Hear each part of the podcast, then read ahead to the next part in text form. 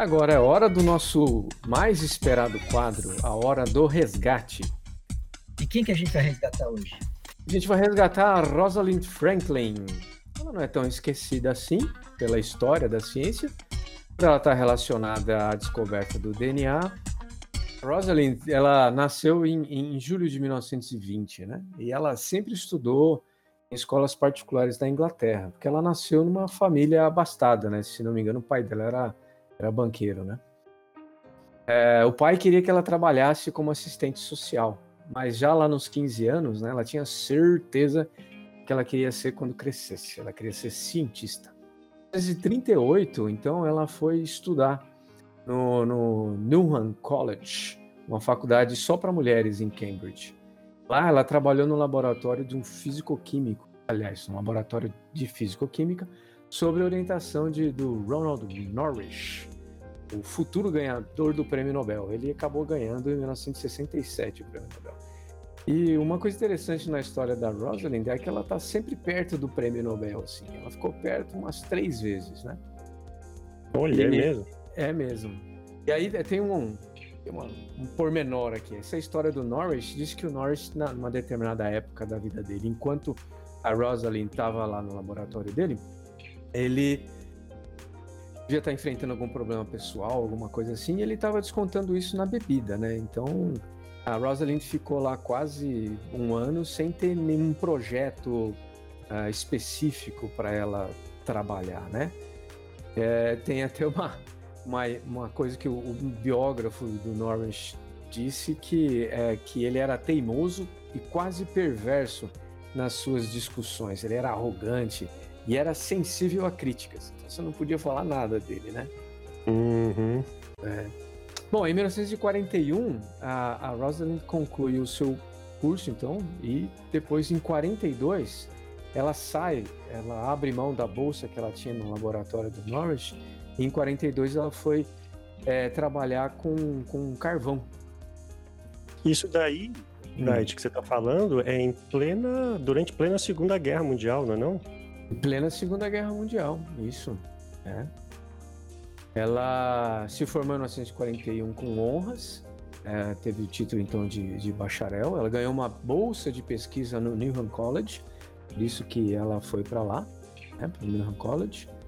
E ela foi trabalhar, eh, ela desistiu dessa bolsa no laboratório do, do Norwich e foi nomeada pesquisadora assistente na British Coal Utilization Research Association em 1942. Então ela foi trabalhar é, com pesquisas, pesquisas com relacionadas a carvão, né, a sua porosidade e tal. Inclusive essas pesquisas renderam a ela o doutorado dela, né, em físico-química. A tese dela, o título dela é The Physical Chemistry of Solid Organic Colloids, with special reference to coal. Ou seja, a fisicoquímica de colóides orgânicos sólidos, com referência especial ao carvão. A mulher era o capeta com carvão, ela manjava tudo, tanto é que as pesquisas dela melhoraram, né, serviram de base para as máscaras antigás do exército britânico na Segunda Guerra. Ah, olha só. É. Então, e era só isso que ela fazia durante a guerra, assim? Trabalhava com pesquisa de carvão? Ah, não, ela também se. É, ela, ela se doava, né? Então, em momentos em que você tinha bombardeio, né? Ela saía pelas ruas, ela fazia parte de uma turma, né? Que prestava apoio às pessoas que é, sofreram com o bombardeio. Né? Então, não que ela fizesse o socorro né, das pessoas, mas ela oferecia aquele alento, né, aquela, aquele abraço, aquela coisa, né? A indicava era uma voluntária, né? Era uma voluntária, é. Era uma pessoa jovem na época e também consciente, né, do papel dela na sociedade, tanto na forma de pesquisadora como em reconhecimento ali das pessoas, do sofrimento dos outros, né? Uhum. É, e talvez, né, como é, lá no começo você estava falando que o pai dela queria que ela fosse trabalhar com o serviço social, né? E ela na hora de, de, de, resolveu ser cientista, mas talvez ela já tivesse também essa vocação assim de, hum. de ajudar as pessoas, né? Por isso que o pai dela imaginava que ela ia seguir essa carreira. É, bem percebido. Eu não tinha feito essa referência, não. O pai dela conhecia ela muito bem mesmo, né? Bom, isso associado ao preconceito da época, né? Que uhum. mesmo ela sendo de família abastada, as mulheres não eram tão bem vistas assim como para trabalhar, né? Em, em, ca em carreiras é, no ambiente acadêmico, né? E continuando nessa parte da academia, como é que foi hum. é, as aventuras dela com a estrutura do DNA? Ah, então, ela, ela teve que passar, ela passou pela França, né, em Paris ainda. Ela, ela obteve seu doutorado estudando físico-química dos colóides sólidos em Cambridge, né, em 1945. E com o final da guerra, ela foi para Paris. E ela ficou lá de 46 a 50. Então, ali no primeiro ano, né, em, entre 45 e 46, ela foi para Paris, né, por conta de um contato de uma amiga que ela fez lá na Inglaterra, que era pesquisadora francesa. Então essa amiga acabou indicando a ela um pesquisador. Esse pesquisador, eu acho que ele não tinha necessidade ou não tinha como absorver ela naquele momento e indicou ela para outro laboratório, né? E foi aonde ela passou de 46 a 50 analisando então é, materiais cristalinos, né, utilizando difração de raio-x. Foi lá que ela aprendeu a, até as técnicas né, de difração de raio-x que ela precisava para poder encontrar, é, inferir né, a, a, estrutura do DNA, né, que o pessoal estava procurando bastante na época. Né? Ah, isso foi na época que ela ficou na França, então, de 46 a 50. É, na França. E, e a, o francês era uh, uma das línguas que ela falava. Ela falava também alemão, né, e francês. Mas no francês ela ia muito bem, desde a época da escola, né? Inclusive tem até uma história de que lá na escola, na época da escola, ela ia bem em tudo. Ela ficou nota máxima em quase tudo, só em música. Ela ia tão ruim, tão mal em música, que o, o professor mandou chamar a mãe dela e os pais, né, para ver se ela não tinha nenhum problema auditivo, assim, porque ela ia, ela ia muito mal na aula de música. na hora de solfejar, devia errar tudo, tipo eu, assim. Provavelmente. Ela não devia ter coordenação para ler a partitura e depois coordenar ao mesmo tempo o tempo musical, né? e... Mas e a história do DNA? Ah, tá chegando. É, o DNA, o DNA, caramba, conta logo. É, nossa, isso daí dá uma novela, é coisa para Nelson Rubens, na verdade, viu? Nelson Rubens. É. Então, lá em 1950, ela, ela voltou, né? Ela foi praticamente, ela conseguiu uma, um trabalho, né, no laboratório lá no King's College em Londres, né? Ela foi trabalhar no laboratório do professor John Randall. Ele montou uma equipe de pesquisadores, né, para seguirem várias frentes, todas essas frentes, cada uma delas com pesquisador-chefe, é, para buscar a estrutura do DNA, né? Em 1951, então, ela chegou nesse laboratório, voltou lá para a Inglaterra e foi trabalhar como pesquisadora associada nesse laboratório do John Randall. Nesse mesmo laboratório trabalhava o Maurice Wilkins, que é aquele terceiro cara, né? E é sempre que ganhou o prêmio Nobel, que está lá junto com os descobridores do DNA, da estrutura uhum. do DNA, né? Então, olha só, acontecia que o Rosalind e o Wilkins, eles trabalhavam em projetos relacionados ao DNA, mas de maneira independente. Segundo os relatos da época, o Wilkins, quando ela chegou no laboratório, o Wilkins estava viajando. Inclusive o Randall, ele indicou um aluno do Wilkins, que estava fazendo um doutorado na época, para trabalhar com a Rosalind, como assistente dela, né? Então, segundo relatos da época, Wilkins ao ver a Rosalind no, no laboratório, achou que ela fosse uma simples ajudante, né? Fosse uma assistente de pesquisa, né? E não que ela tivesse lá como uh, sendo a, a chefe do seu próprio projeto de pesquisa, né? Ou seja, ela tinha hierarquicamente ela era equivalente ao Wilkins. E o Wilkins, sei lá, por que cargas d'água ou por preconceito machismo da época, né? Ele nunca deu bola para Rosalind, nunca tratou ela como uma igual, apesar de todos os sucessos dela, né? Uhum. É, é, lógico. Ele estava viajando, é. aí volta, tem uma mulher no laboratório, imediatamente é. pensa que é um assistente, né? Não vai imaginar é, uma, uma, uhum. cabeça de um grupo de pesquisa, assim. É, é, e ela é isso mesmo, a cabeça. O, o Randall colocou lá ela para isso, né? Para ela tocar a própria linha de pesquisa, né? Então, foi justamente nesse período que ela estava lá no laboratório do Randall que é, ela estava trabalhando com cristalografia de, de raio-x e aí ela obteve uma, uma fotografia basilar na história da estrutura do DNA, que é a chamada foto número 51. A famosa foto número 51 do DNA. É, é, tem até peça de teatro. A Nicole Kidman. A Nicole Kidman fez a Rosalind no teatro e tem uma peça né, retratando essa, essa história toda lá. Olha, que legal. É, bem legal mesmo. Então ela tirava as fotos dela usando cristalografia de raio-x, que são assim, não é, é uma foto, mas ela é produzida por centenas de outras fotos. Né? Você coloca o cristal que você quer observar, joga raio-x sobre ele, e esse raio-x causa, sofre então efeitos de difração dentro do, do cristal de, de DNA. E, e, tem uma outra linha de pesquisa que trabalhava com DNA na sua forma líquida também, né? Aí o, o, essa forma cristalina, então você joga DNA sobre a forma cristalina, coleta uma foto, gira um pouco esse cristal, tira outra foto e faz isso com diversos ângulos, centenas e centenas de vezes. E depois você pode juntar todas essas fotos numa única chapa, né? Numa única chapa. Ô, ô Dieta, repete isso daí que você falou, joga DNA, joga raio-x, né? É, desculpa, joga, joga raio-x né, no DNA. E o raio-x, quando passa pelo cristal, ele sofre difração. E esse efeito de difração ele é coletado, é captado em filmes fotográficos na época, né? Então você gira um pequeno, de um pequeno ângulo e faz isso centenas e centenas de vezes, coletando todas essas fotos de difração.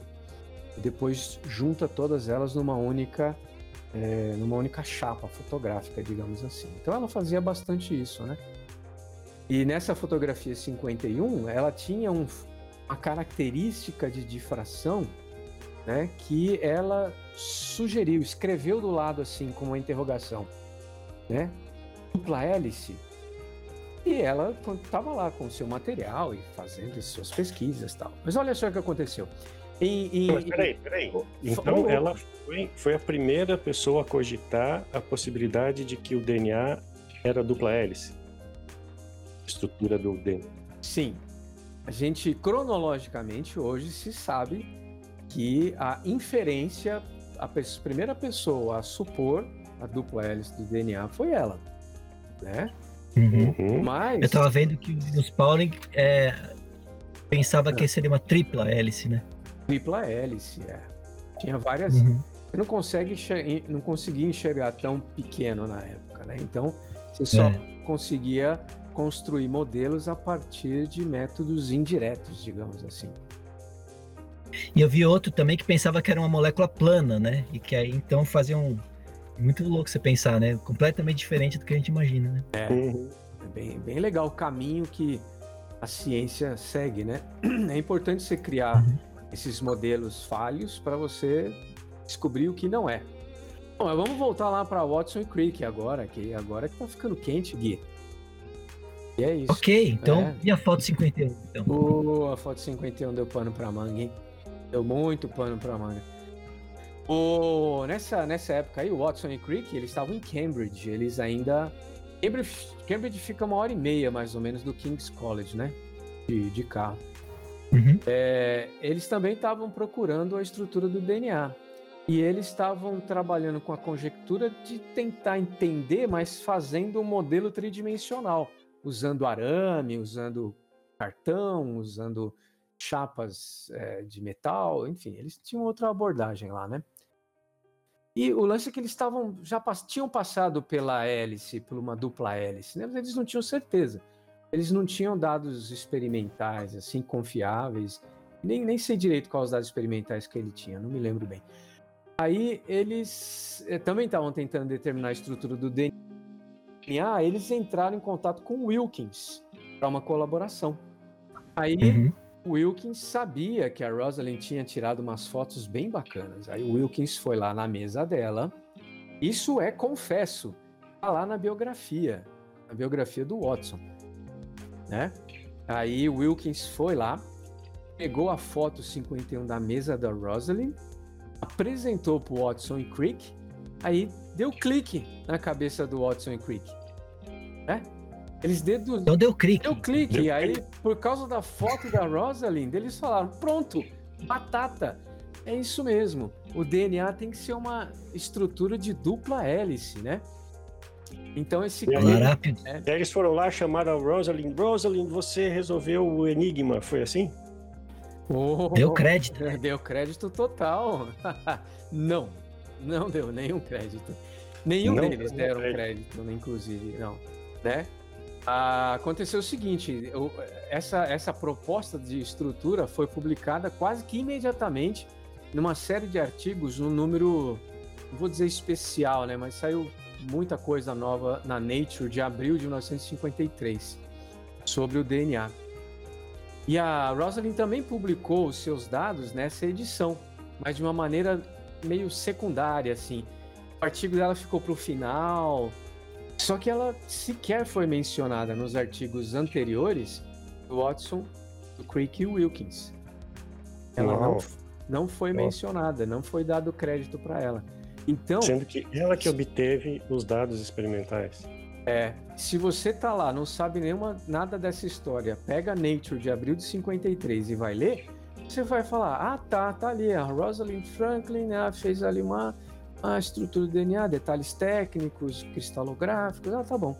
Aí, em 1962, Watson, Crick e Wilkins receberam o Prêmio Nobel de Fisiologia e Medicina pela descoberta da estrutura da dupla hélice do DNA. No entanto, a Rosalind ficou fora. Incrível. É, o, é incrível. Mesmo com suas imagens de raio-x da molécula DNA tendo sido a chave para decifrar a estrutura, né? Uhum. É. O, postumamente, assim, o Watson até reconheceu ela, tem, tem umas biografias aí, né? Ele reconheceu ela, o trabalho dela, tá? Eu acho que ele, o Watson ficou até amigo dela é, com o tempo, né? E, uhum. né, ele o livro que eu estou mencionando, né, olha só, é, é, o The Double Helix, publicado em 1968, né, o Watson confessa. Rosie, ele era, já estava amigo dela, íntimo, né? Rosie, é claro, não nos deu diretamente os dados. Por falar nisso, ninguém na King's College percebeu que eles estavam em nossas mãos. Né? É, uma coisa, uma coisa estranha.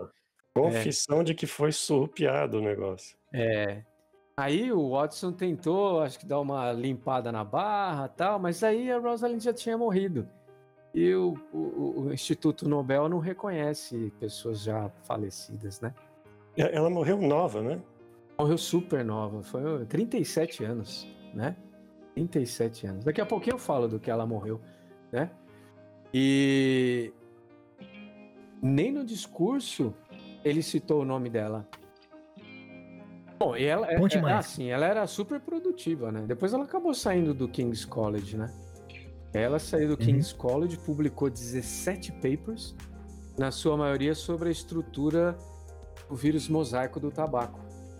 Ela foi, foi para outra coisa, continuou usando cristalografia para estru estudar estrutura de, de cristalográfica, né? Então, ela aplicou o que ela conhecia na estrutura cristalográfica do vírus, né? O vírus ele é constituído de muitas moléculas, muitas proteínas, né? Mas mesmo assim ela conseguiu é, estudar a estrutura do vírus mosaico do tabaco usando cristalografia de raio-x. E aí quatro desses 17 papers foram publicados na Nature, né? Ela era é demais de respeitada, sabe? Muito, muito reconhecida postumamente, né? Então, aí com relação à passagem dela, né, ao falecimento, ela morreu super cedo, né? E depois desses anos aí, ela continuou, ela foi amiga do Watson, né? Ela, coisa de passar Thanksgiving com a família, sabe? E quem apoiou ela, inclusive, enquanto ela estava doente Foi o Watson também. É, aí acredita-se, né, que a exposição aos raios-x durante a carreira tenha contribuído para sua morte, né? Que a gente, eu considero prematura, né? Com 37 anos. Ela faleceu em abril de 58 em Londres por causa de um câncer no ovário. Uhum. Uhum. né? E, e, e provavelmente por causa desses anos de trabalho com exposição aos raios-x, né?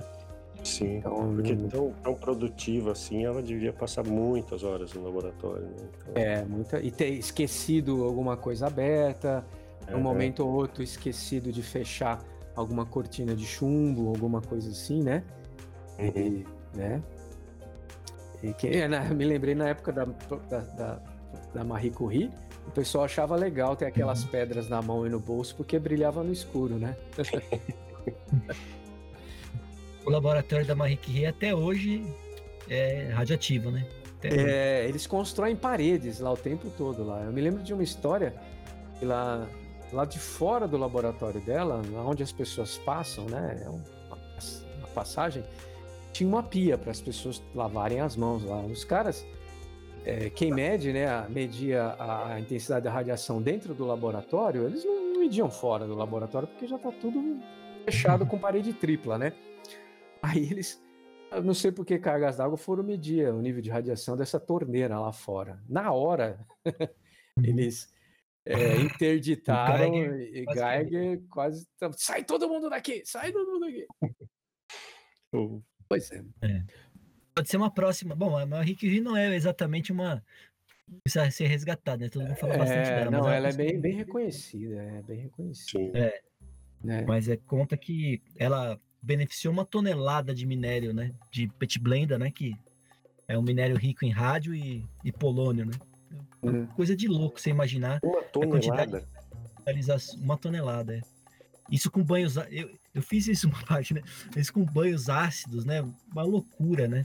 Para virar uma quantidade bem pequena de rádio. Né? Super ativo, né? Com uma atividade específica altíssima, né? Que o rádio tem. E eles lá pipetando com a boca, era beleza. Aí que fizeram tudo de rádio, né? Fizeram chocolate com rádio, é, camisinha com rádio, chiclete com rádio, os mostradores dos relógios. E é engraçado você pensar, né? A gente tá falando em final do 19 e começo do 20. Aí passam-se, sei lá, 40 anos que a gente mexe com raio-x, que nego perdia dedo, perdia metade da cara, né? E ainda assim nos preocupava com radioproteção, né? Imagina isso.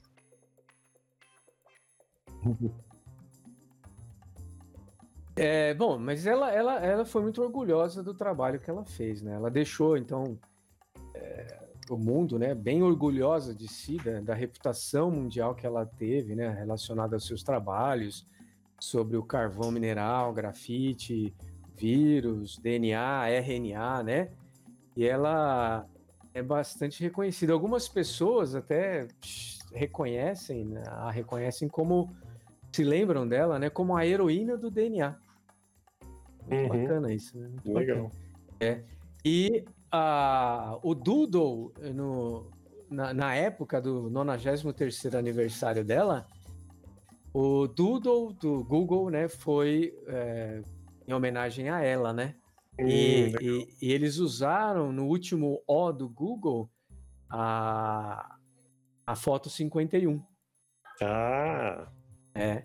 E uhum. no, que a visibilidade maior que essa. É. Então é bem, bem legal. Vou tentar descrever assim. É, no centro, né, tem a, a Rosalind olhando para uma figura do DNA dupla hélice e no, no final você tem a foto 51. Legal. É. Você vai deixar, Det, as referências na descrição do podcast? Pô, vou deixar sim o, o material consultado para quem quiser se aprofundar um pouco mais na, na vida dela, né? Tem algumas é, alguns canais do YouTube também que falam, mostram a, um pouco da história dela, né? É bem, Uhum. bem, bem legal. Foi bem legal fazer essa pesquisa. Foi muito, muito legal, construtiva, né? Eu acho que deve ser importante para as mulheres que têm interesse em ciência, né? As mulheres, as, as meninas, né, de 16, 17, 18 anos, né? Elas é, realmente, relativamente, têm até poucas referências de mulheres que fazem pesquisa, né? Hoje em dia até que não, né? Porque a gente tem um tá pouco... invertendo. Tá invertendo, a gente tem um pouco mais de informação, mas eu acho muito legal poder estar tá mostrando essas figuras femininas, né? Uhum, sem dúvida. E vamos, vamos continuar, vamos continuar trazendo aí mulheres da, da ciência que tiveram né, história importantíssima na, no desenvolvimento da, da ciência, do conhecimento. Vamos procurar estar sempre trazendo essas histórias. É isso aí. Muito bom. Obrigado a todos. É, adorei ouvir a história. Super valeu.